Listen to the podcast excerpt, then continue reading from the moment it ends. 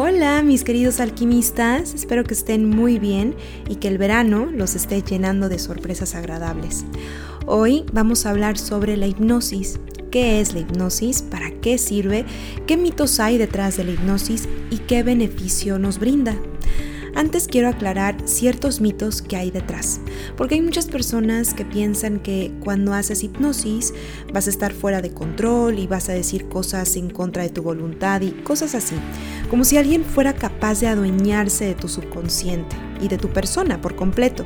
Y no es así. Los shows y los entretenimientos de los famosos hipnotistas o mentalistas han vendido una cosa que se aleja totalmente de la hipnosis clínica que se usa en psicología y hay que aprender a diferenciar el show a una de las herramientas terapéuticas que más puede ayudarte a transformar tus miedos, creencias y perspectivas. Así que vamos a desmentir alguno de los mitos. Número 1. El mito número 1. La hipnosis no implica la pérdida de nuestra conciencia en la práctica, si esto pasa es porque el paciente se ha quedado dormido y eso no es el objetivo de la hipnosis. De hecho, la persona siempre participa de forma activa en todo el proceso y se concentra en lo que les está indicando el terapeuta. La persona siempre está en control de sí mismo o de sí misma y se deja guiar por todo el proceso que le indica el terapeuta. Mito número 2. Durante la hipnosis, el paciente revela y dice lo que quiere y lo que se siente cómodo diciendo. De ninguna manera está forzado a decir algo que no. Se cree que en la hipnosis no puedes mentir, por ende estás forzado a decir cosas que no quieres. Y esto no es cierto. El paciente la verdad expresa lo que desee, lo que él quiere. No se le ve forzado en ningún momento a decir algo que no quiere, solo porque está en hipnosis, entre comillas. Mito número 3.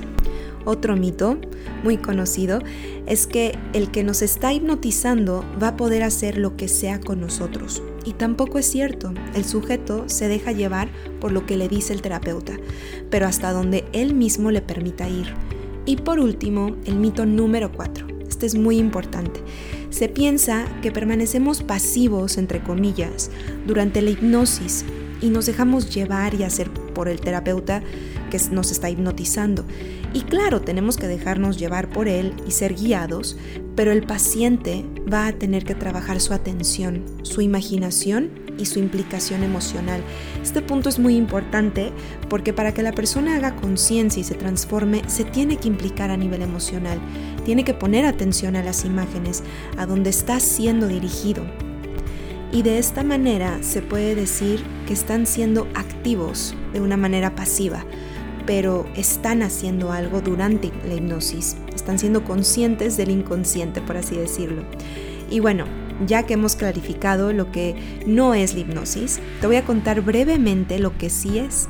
Es una técnica terapéutica que el psicólogo o el médico puede utilizar junto con otras para personas que quieren transformar sus miedos, fobias, dejar vicios, sanar heridas y muchas cosas más, hoy en día han visto que la hipnosis la pueden utilizar para tratamiento de fertilidad, para bajar de peso, aumentar la autoestima, la concentración y muchas cosas más.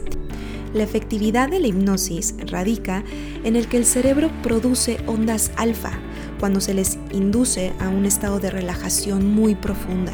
Cuando la persona está generando estas ondas llamadas alfa, se puede acceder al subconsciente de manera muy rápida y muy efectiva.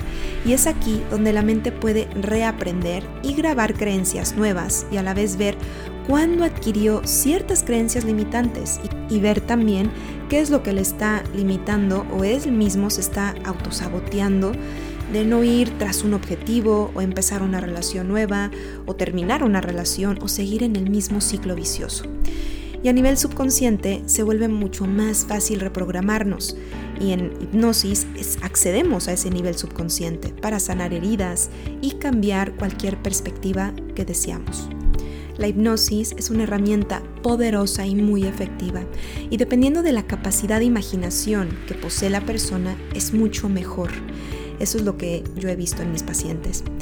Creo que de todas las técnicas y herramientas, la hipnosis es una de mis preferidas, de mis favoritas, aparte también de la programación neurolingüística, ya que como el Kibalión dice, todo es mental Y durante la hipnosis puedes acceder a tu subconsciente, a tu inconsciente y transformar todos aquellos limitantes o límites mentales.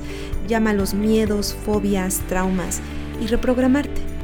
Las personas que he visto, de hecho, con unos cambios muy poderosos, son aquellos que logran, mediante la hipnosis, transformar sus heridas y límites en potenciales.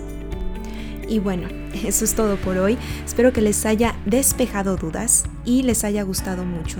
Les mando a todos un abrazo y si están interesados en una hipnosis no duden en escribirme o contactarme.